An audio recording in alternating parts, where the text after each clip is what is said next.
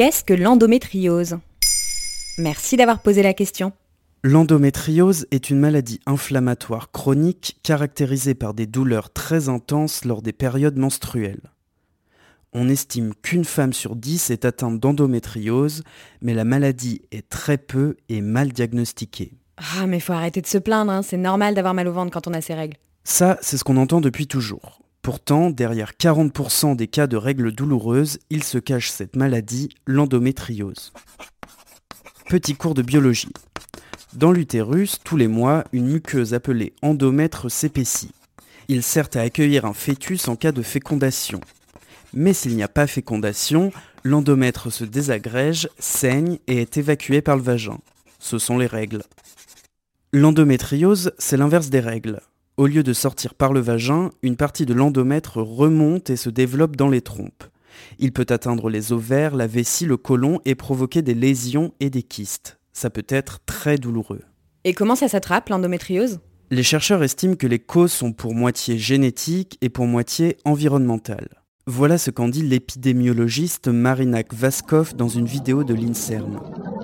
Dans les facteurs de risque qui ont été associés à l'endométriose, il y a notamment des expositions environnementales comme le bisphénol A, les phtalates, euh, les pesticides organochlorés ou les dioxines. Euh, et donc ces composés sont des perturbateurs endocriniens. Ces perturbateurs peuvent jouer un rôle sur euh, le risque de la maladie. Le problème, c'est que cette maladie est mal diagnostiquée. Les personnes atteintes attendent 7 ans en moyenne. Certaines patientes pointent le sexisme du personnel médical. Ah, mais vous exagérez, c'est normal de souffrir quand on est une femme.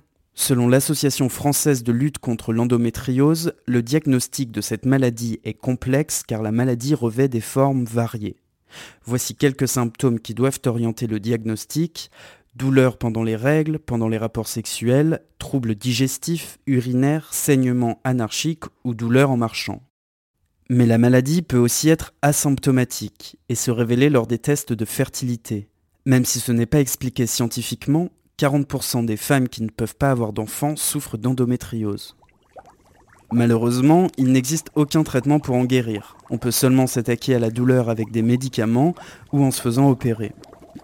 Mais cette maladie est de plus en plus connue et les pouvoirs publics et les médecins se penchent dessus. Des expérimentations sont par exemple en cours.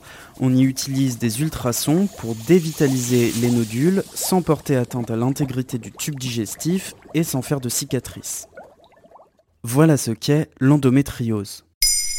Maintenant, vous savez. En moins de 3 minutes, nous répondons à votre question. Que voulez-vous savoir? Posez vos questions en commentaire sur toutes les plateformes audio et sur le compte Twitter de Maintenant vous savez.